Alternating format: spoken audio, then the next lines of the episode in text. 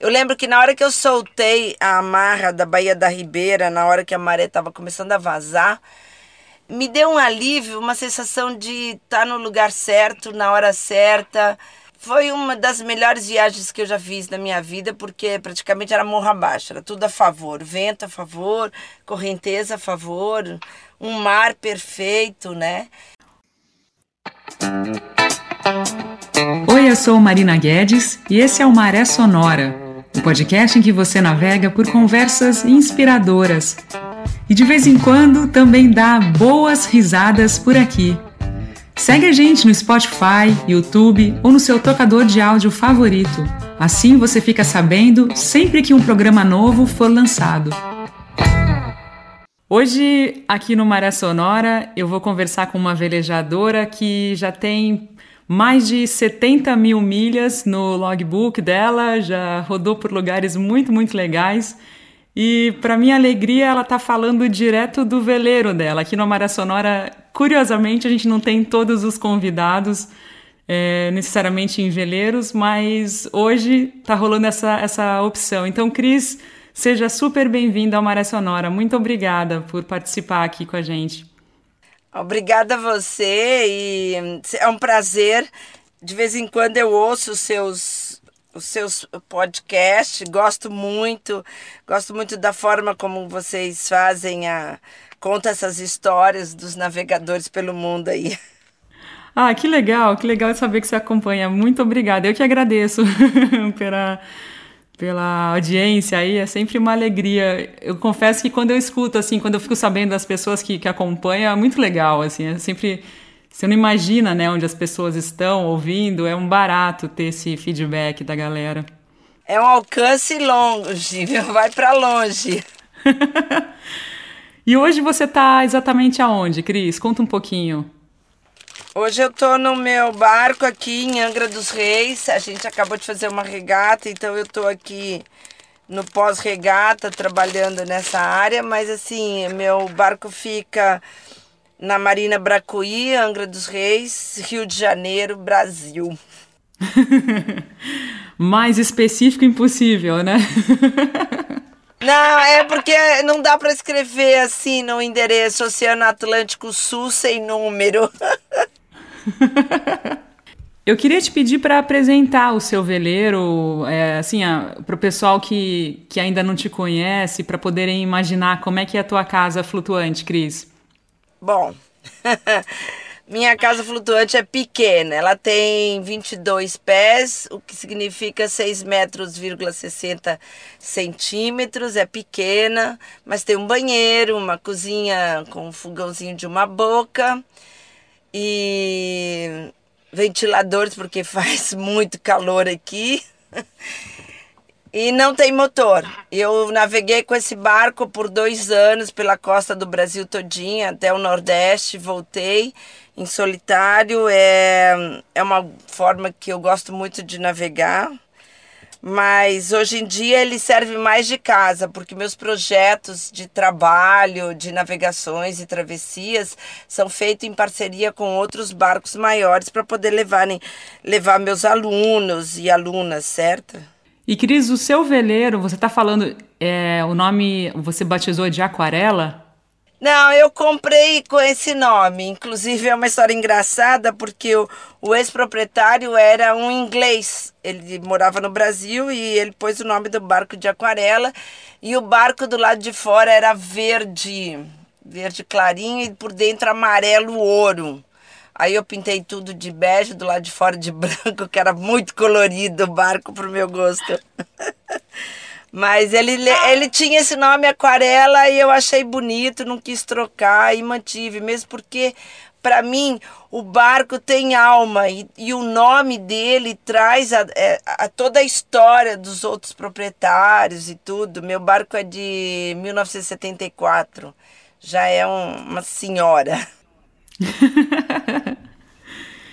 e você então começou na vela com esse barco? Não, não. Eu comecei na vela em Minas Gerais, Belo Horizonte, na Lagoa dos Ingleses. Eu velejava lá num laser, né, num monotipo. e velejei lá alguns anos antes de vir para o mar, uns cinco anos antes de vir para o mar. Eu moro a bordo já tem 23 anos. Mas como é que é essa história de velejar em Minas Gerais, em BH? Como assim? Explica isso, que eu fiquei pensando, eu falei, opa, calma aí, quais são os, os lugares que você coloca um barco lá em BH? Como assim? É uma lagoa até pequena, não é muito grande não, mas para um laser já dava para fazer a festa até que você conhece o mar e o horizonte infinito. Aí a lagoa fica muito, muito pequena. Eu velejava na lagoa, que foi assim que eu entrei para vela lá, eu conheci umas pessoas por coincidência, tipo assim, eu estava passando na rua e vi um barco, um veleiro no seco, numa loja de barcos de, de rio, né, de pesca, aqueles barquinhos, aquelas chatas de alumínio, e eu vi um veleiro, tinha dois senhorzinhos lá mexendo no veleiro. Eu parei, comecei a conversar e brinquei com eles: ó, põe essa baleia aí dentro d'água, senão ela vai morrer no seco. E a gente ficou horas conversando. Ah, vai lá na lagoa velejar com a gente. Ah, lógico, né? Eu fui. E exatamente assim, no dia seguinte eu já tinha comprado todos os livros de vela, porque isso foi em 94. 94, 95, não lembro. E eu tinha comprei, comprei os livros de vela, comprei um laser e fui aprender num método assim que eu chamo japonês, né, na marra. e foi engraçado porque não tinha YouTube na época, mal tinha e-mail, né? Então, todo aprendizado tinha que ser muito esforço seu, né? Eu, eu xeroquei as páginas do livro com manobras, plastifiquei, né? Num saquinho, né? Plastifiquei. Num saquinho plástico, ia para o meio da lagoa com ela e assim, aí treinava as manobras. Olhava lá, descrição, desenhozinho, ia lá e treinava. Foi assim que eu aprendi. Aí depois disso, só que eu, eu fui para o mar pelo convite de uns amigos e simplesmente me apaixonei. Eu falei assim: não, o meu horizonte tem que ser esse aqui, infinito. Só céu e mar. E foi aí que eu decidi que, que eu tinha que ir morar num barco no mar, que só velejar com imagens visíveis já não estava me satisfazendo mais.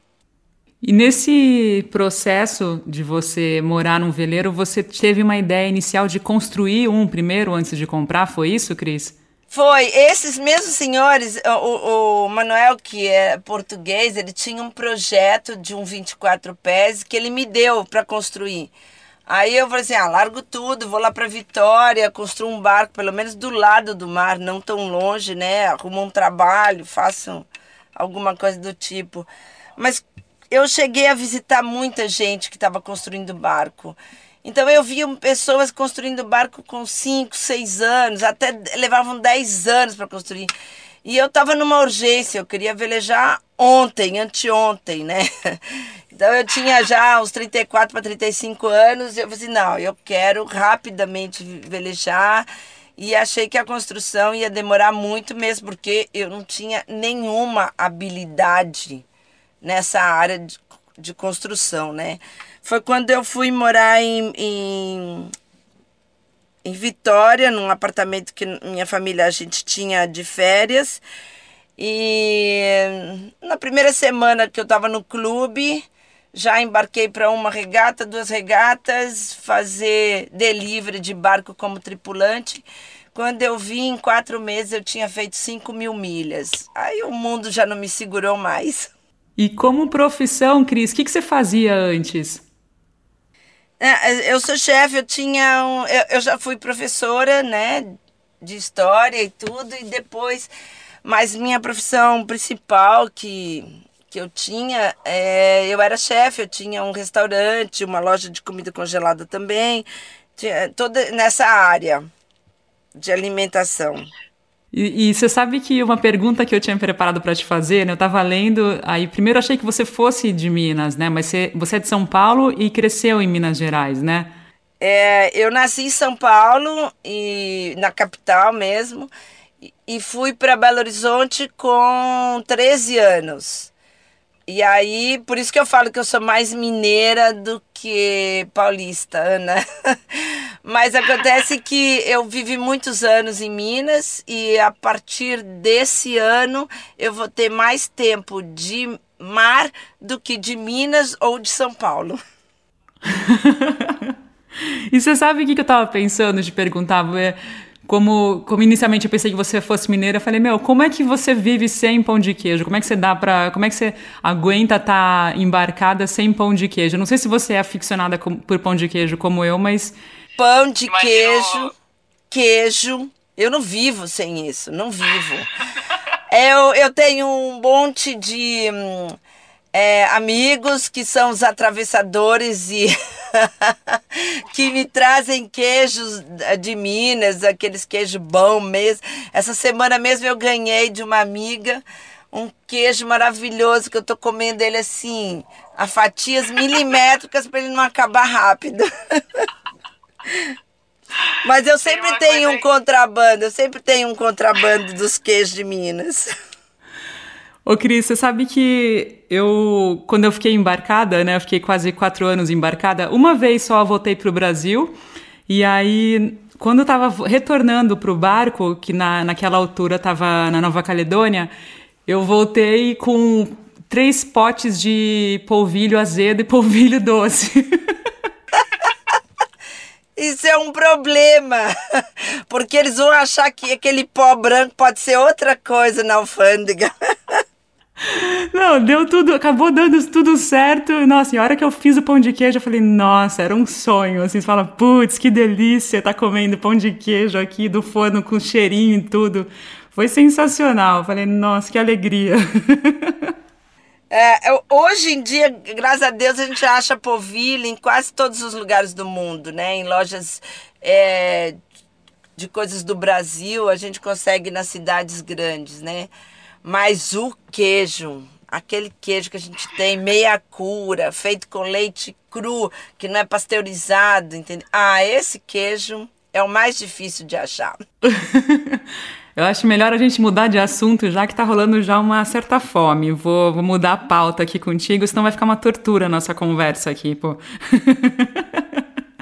Verdade. Ô, Cris, eu queria te pedir para contar é, sobre aquela. Eu acho que foi a primeira sua travessia sozinha, quando você saiu de Salvador rumo à Vitória, que você perdeu o leme. Eu achei sensacional aquela história. Queria ouvir de você um pouquinho. É o seguinte, eu já estava há dois anos no Nordeste e naquele momento eu percebi que no Sudeste eu tinha mais trabalho por causa um pouco do machismo, que eu tô falando isso numa época que era 2003, mais ou menos. Até era, tinha umas brincadeiras, né? Que quando eu falei que eu ia embora, havia uma aposta que eu não ia chegar no Farol da Barra, que eu não ia chegar em Morro de São Paulo, que eu não ia chegar em. Assim, cada hora eles falavam um lugar. E, no entanto, eu decidi ir embora né? Eu lembro que na hora que eu soltei a amarra da Baía da Ribeira, na hora que a maré estava começando a vazar, é, me deu um alívio, uma sensação de estar tá no lugar certo, na hora certa. Foi uma das melhores viagens que eu já fiz na minha vida, porque praticamente era morro abaixo, era tudo a favor, vento a favor, correnteza a favor, um mar perfeito, né? E como a velocidade média do meu barco é 3 nós e meio, né? O que dá para os leigos aí uns 6 km por hora. então, eu tinha todo o tempo do mundo. Eu tinha comida para três meses a bordo, água também. Então, eu não tinha pressa de chegar em lugar nenhum. Foram dias muito satisfatórios com o rendimento do barco, né? Por causa da correnteza a favor também. Mas quando eu passei, estava chegando em Abrolhos, na, é uma região que, para quem não conhece a navegação, que exige muita atenção, porque tem é, no Banco Royal Charlotte tem muito pescador, então você tem que estar atento para não se enroscar na rede deles. E logo depois tem o canal de Abrolhos, onde os dois lados têm muita área de coral, rasa e perigosa navegação. Nessa época que foi a março de 2003 não tinha é, não tinha quase baleia. Não vi não me lembro ter visto baleia. Só na subida em setembro que eu vi muita. E aí eu passei por Abrolhos. Eu lembro que eu registrei minha passagem no farol de Abrolhos. Era de madrugada quase sem vento o que me movia a um nó e meio dois era correnteza e, e eu estressada com esse horário, com essa coisa. Era noite, com pouco vento. E aí o cara do farol ainda falou: olha, liga o motor porque a gente avistou baleia esses dias para pelo menos você agora à noite fazer com que elas acordem ou, ou ouçam que você está passando. Aí eu falei com ele: moço, não tem, não tem motor o barco. Aí ele morreu de ele assim, joga umas panelas, liga um radinho. Aí eu disse, se eu jogar as panelas aí que eu vou frear o barco. Aí eu liguei o radinho de pilha do barco, mas não sei se resolveu não. Mas não tinha visto nenhuma baleia. Depois disso, é, 24 horas depois que eu tinha passado por Abrolhos, mais ou menos, um pouco menos, talvez. O meu namorado estava vindo no barco dele porque ele tem um barco, tinha um barco, tem, né, um barco maior. Não é mais o namorado, mas ainda tem um barco. Ele tava, ele desce assim, ele ia parando, visitando os lugares e tal. E eu sempre gosto de fazer aqueles tiros maiores, né? Eu gosto de ir sem sem muita parada, mesmo porque quando você não tem motor, entrar nos portos exige é, você esperar a maré certa, o vento certo, e eu gosto de navegar, então eu faço pouca parada, né? Pouquíssimas. E ele me comentou quando a gente, quando eu passei por eles em, estavam perto de Santo André, um pouco acima de Belmonte ali, e eles me comentar, ele me comentou que queria sair 24 horas depois de mim, eh, de eu passar por uh, Abrolhos, porque ele ia chegar 24 horas antes ainda em Vitória, né? E eu pararia em Vitória se o tempo não fosse favorável, senão eu ia continuar direto, que meu objetivo era chegar em Ilha Bela, para um campeonato que ia ter lá nesse período, quando eu já estava umas umas 24 horas que eu falei, né, por aí de Abrolhos, já tinha passado Abrolhos, ele me chamou no rádio, que estava uma propagação muito boa, e avisou que ele estava pegando mau tempo, quer dizer, não era frente fria, mas era 20, 25 nós de, de Nordeste, Norte Nordeste, e que as ondas tinham aumentado muito que eu me preparasse. Aí eu falei assim, que eu, eu tava fazendo dois, três nós, não tinha onda, o mar tava liso, quer dizer, eu tava eu tava bem à frente dessa, desse tempo, dessa, desse mau tempo. Não deu umas seis horas depois, as ondas chegaram antes do vento, e aí eu percebi que eu, eu ia ser pega por esse vento mais forte. Foi quando eu resolvi por a, tirar o, o, o, leme do leme de vento, né, e ficar no controle, porque a gente para não atravessar as ondas e tal e ter um rendimento melhor. Foi nesse momento que eu pus a mão no leme e, e falei assim, vai, quebrou. Eu ia falar, não, esse leme vai quebrar, mas já tinha quebrado. Nessa hora, eu, eu olhei ainda um pouquinho, eu vi que não, eu estava sem leme.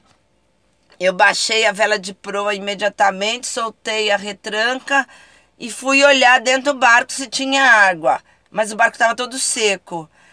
É, nesse momento eu amarrei meus pés para ficar presa no barco, porque tinha muita onda. E pus uma máscara e olhei, né? E entrei um, só até a cintura, mais ou menos, né? De cabeça para baixo, lógico no para olhar se o leme se não tinha sobrado o leme a parte dele da porta do leme né que a gente chama no casco batendo alguma coisa e não tinha nada. Ele tinha realmente afundado. E o que me deu mais raiva nessa hora é que isso foi em março. Em dezembro eu tirei o leme e levei numa oficina para a gente fazer uma revisão total nele né? Quer dizer tinha três meses que tinha feito a revisão e não adiantou nada Fiquei com... Essa foi o primeiro pensamento que eu tive. Paguei caro por uma coisa que não me ajudou em nada. Aí depois disso, eu vi que tinha um tinha um barco de pesca muito próximo de onde eu estava. Chamei eles no rádio, eles falaram: ah, nós também estamos quebrados, mas ancora aqui, que é 20 braças, está tranquilo. E aí a gente te ajuda quando ajudarem a gente. ah, tá bom. Abaixei as velas, ancorei próximo a eles, mas não é próximo que eu digo, é distância de uma ou duas milhas, né? E quando eu ancorei, eu, tenho, eu tinha na época no barco uma âncora de 7 quilos, uh, uns 30 metros de corrente e 100 metros de cabo, porque eu era exagerada na época. Foi tudo para dentro d'água e o barco, tum, parou. Parou mesmo. É, é, impressionante, né, ter conseguido parar, porque eu estava com quase 40 metros de profundidade. E o mais interessante é que quando as ondas e o vento aumentou, em vez do barco flutuar na, na, na onda, né, subir a onda e descer, tinha hora que a onda passava por cima porque a, o cabo da âncora acabava sendo curto, né? E aí eu vi que eu estava numa situação que estava meio precária, até que a, a, o vento veio e a onda diminuiu um pouco na altura e frequência, e aí ficou estável dentro, né? Mas nesse meio tempo, eu avisei que o, eu avisei pro João, olha, ele, porque a gente estava se comunicando é, a cada seis horas, a posição e tal. Porque na época, não, gente, não existia rastreador, não existia plotter assim, sabe? Meu GPS marcava longitude, latitude, direção, rumo, né? E velocidade. Era isso que a gente tinha. Era tudo plotado em carta, de papel e tal. E aí marcando a posição que eu estava ancorada, as coisas que aconteceram. Até foi engraçado que foi no dia 3 de março, né? 3 do 3 de 2003. Esse número nunca mais eu vou esquecer. E é mesmo porque minha, meu documento, meu, meu RG tem 333. e aí é, eu tinha comunicado com ele, olha, meu leme, é, via rádio, meu leme quebrou mas eu tô bem, o barco tá nessa posição, tô ancorada, tem um outro barco aqui esperando um motor de arranque e já me ofereceu um reboque se eu não conseguir resolver um, um leme de fortuna. É, e ele, não, então prepara o barco, prepara para a balsa, porque eu tenho uma que chamo bolsa de abandono, né? Na época não, não tinha essa coisa de balsa de salvatagem para barco, assim, pequeno. E eu tinha uma bolsa de abandono, que ia no bote e tal. Ele disse, ah, prepara tudo. E. Eu falei assim, não, tá tranquilo, porque o barco tá íntegro, não tá fazendo água, tá tudo jóia. Ah, e aí a gente combinou de comunicar a cada 20 minutos, meia hora. E eu fui lá fora preparar o barco para o reboque. E, o, e a preparação do barco, segundo a instrução da Marinha, são cinco pontos de apoio que fecha tudo em dois cabos que vai para o outro barco, que são dois na proa, dois na popa e um de, vindo direto do mastro. Aí você faz todos eles saindo do mesmo tamanho ali, né?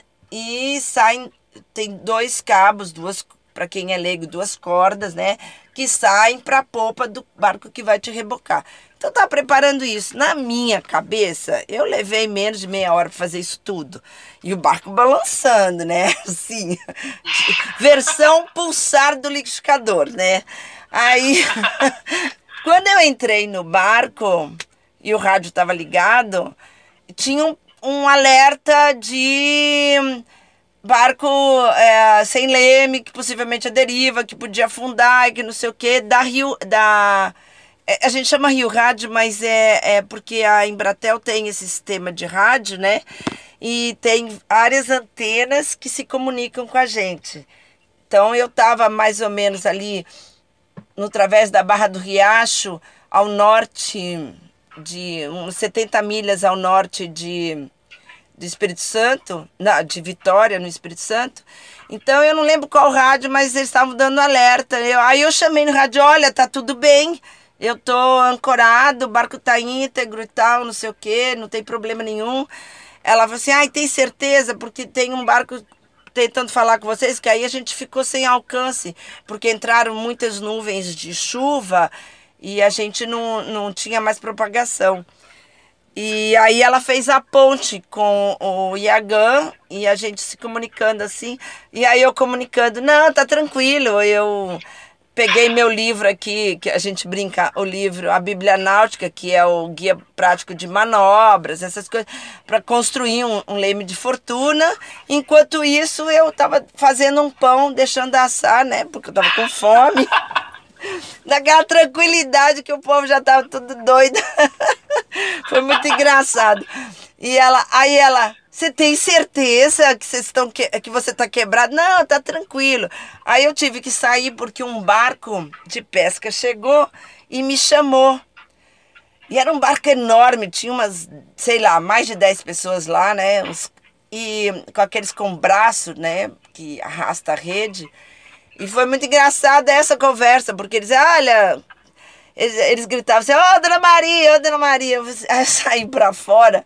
Eles diziam, ah, você tá quebrado com o quê? Eu falei assim, ah, meu leme quebrou, afundou. Eu tô sem leme, mas eu tinha uma, umas, umas madeiras que, que são dos paióis, né? Do, onde a gente seda, onde tampa no barco.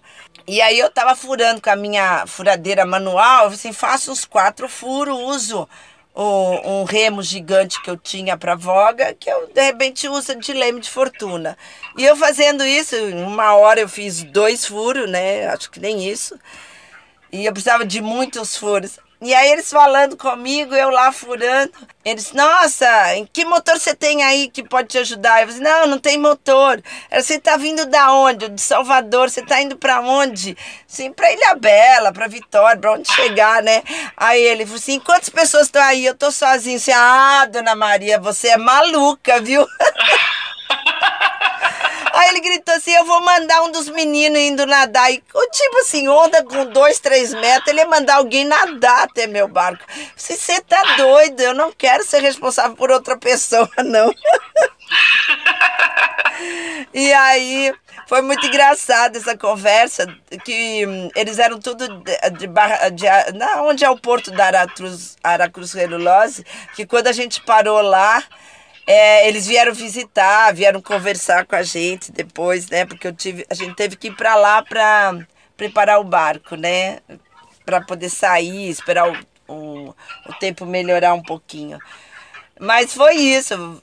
É aquela coisa. Gente, eu preparei tudo no barco, a gente deixou, eu deixei, fiz revisão, leme, num monte de coisa, mas imprevistos acontecem. E é o que eu falo sempre, principalmente para minhas alunas, você pode ser pego de surpresa com um acontecimento no barco, uma avaria, alguma coisa, mas você não pode ser pego desprevenido, né? E, e você ter conhecimento de como fazer as coisas, de como resolver essas soluções, dando soluções viáveis para a situação, é, te dá a segurança de que, ok, vamos continuar fazendo o procedimento que vai dar certo. Tanto é que a parte do reboque, que eu fui rebocada até Barra do Riacho, é, eu usei uma âncora de mar que eu tinha, que é um cone com uma boca de uns 60 centímetros, a maior e a menor tem menos de 15 de diâmetro. E ela é de couro e tem um, quase 1,40m de altura. E eu uso dois cabos nela é um bombordo, um boreste, né? Direita e esquerda. E, e quando eu queria ir mais para um lado ou para o outro, eu caçava os cabos para dar um mínimo de direção. E funcionou, funcionou. Minha ouvinte querida e meu ouvinte querido, esse aqui foi o episódio 1 com a Cris Amaral. Na semana que vem você confere a última parte desta série. E agora os recados finais aqui do podcast Maré Sonora. Bom, e assim a gente chega ao fim deste episódio. Muito obrigada por acompanhar mais uma conversa por aqui. Agradeço também aos nossos apoiadores que fazem com que esse trabalho siga adiante. E se você gostou e quer nos apoiar também, é muito fácil. Contribua com o valor que desejar através do nosso Pix, podcastmariasonora.gmail.com. Saiba que com cinco reais já estará nos ajudando muito. E se por acaso você vive fora do Brasil, também é possível apoiar. O link para isso está na descrição deste episódio.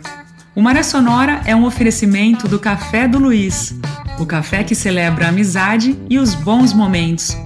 Encomende o seu de qualquer lugar no Brasil através do perfil no Instagram, arroba Café do Luiz. E eu volto na próxima segunda-feira com um novo episódio por aqui. Até lá, tenha uma ótima semana e bons ventos!